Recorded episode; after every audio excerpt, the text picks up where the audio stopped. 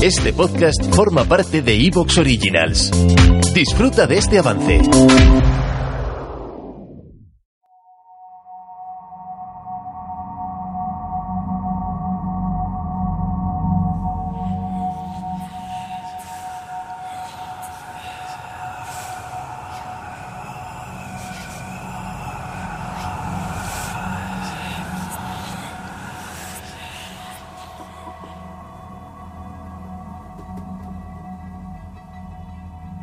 ¿Qué sabemos del mundo y del universo que nos rodea?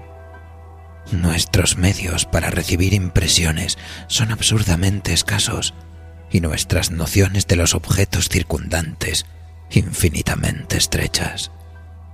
Vemos las cosas solo como estamos hechos para verlas y no podemos hacernos una idea de su naturaleza absoluta cinco débiles sentidos.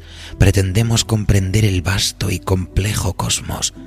Y sin embargo otros seres con una gama más amplia y sólida de sensibilidades alcanzan un espectro mucho más complejo sobre la naturaleza de la materia, la energía y la vida que están tan cerca de nosotros.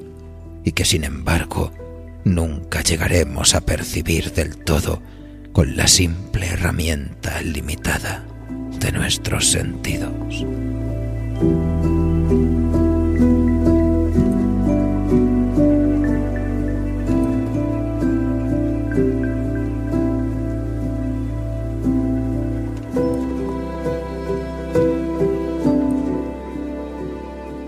Con estas palabras del doctor Crawford Tillinghast, nos sumerge el maestro Lovecraft en el amplio dilema de la contemplación de la realidad, en todos esos mundos desconocidos que existen más allá de la percepción de los sentidos. Como dijo el maestro Diego Soler, la realidad no existe, todo es una mera cuestión de percepciones. Y claro ejemplo de este delirio metafísico lo tenemos en algunos elementos de nuestro relato de esta noche. Pues el clérigo malvado no es otra cosa que el extracto de un sueño. Una carta del escritor norteamericano H.P. Lovecraft, redactada en 1933, y que tras su muerte se publicó en el número de abril de 1939 de la revista Weird Tales como relato corto. La carta, dirigida a su amigo Bernard Austin Dwyer, relataba un sueño que Lovecraft había tenido y aunque era frecuente que sus relatos estuvieran inspirados en sueños, es difícil aseverar cómo habría desarrollado el escritor de Providence muchos de sus escenarios sobrenaturales. Largamente se ha debatido sobre lo que Lovecraft sentía con respecto a algunos de sus sueños. Debido a su antigüedad o a su carácter de otro mundo, puede haberse sumergido en el inconsciente colectivo.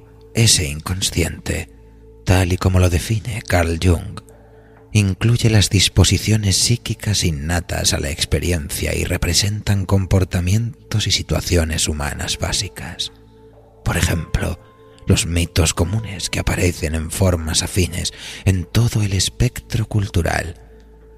Y entre estas sugerentes evocaciones oníricas, los científicos siguen debatiendo con esmero sobre los sueños de Lovecraft nuestro delirio onírico de esta noche dará pie a un escenario en el que la transición de los cuerpos, las conciencias y realidades paralelas se fusionan en una suerte de ático encantado, donde el hechizo de la maldición se combina de forma blasfematoria con los principios fundacionales de una ciencia ficción hermanada con la fantasía y el horror. Y es que esta noche nos sumergiremos en uno de esos sueños profundos que permitieron a Lovecraft quebrantar momentáneamente las normas que regían el universo. Es bien sabido que su estricto racionalismo lo empujaba al hastío vital, pero en su mundo onírico encontró el recurso inabarcable de la fascinación ante lo incomprensible se aferró a ello con obsesión palpitante, lo mantuvo cuerdo pues no había peor pesadilla para su mente atormentada que la constatación de que la realidad no nos ofrece consuelo alguno, y sólo en el arte, en la ficción y en el sueño nos sentiremos capaces de superar las limitaciones de la rutinaria indiferencia del universo. Así pues, acomódense, amigos. Apaguen las luces, enciendan una vela y prepárense para disfrutar de una de las obras alucinatorias más destacadas del genio de Providence. Un secreto oscuro e inconfesable, oculto tras el rostro del clérigo malvado.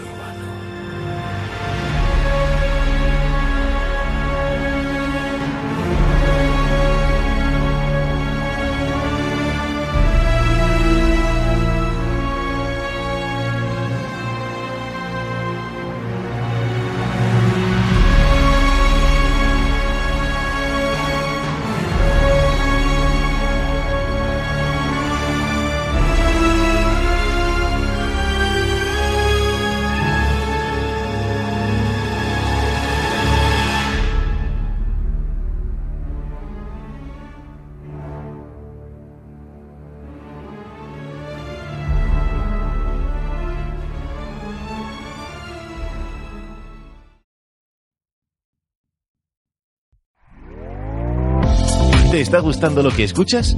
Este podcast forma parte de Evox Originals y puedes escucharlo completo y gratis desde la aplicación de Evox. Instálala desde tu store y suscríbete a él para no perderte ningún episodio.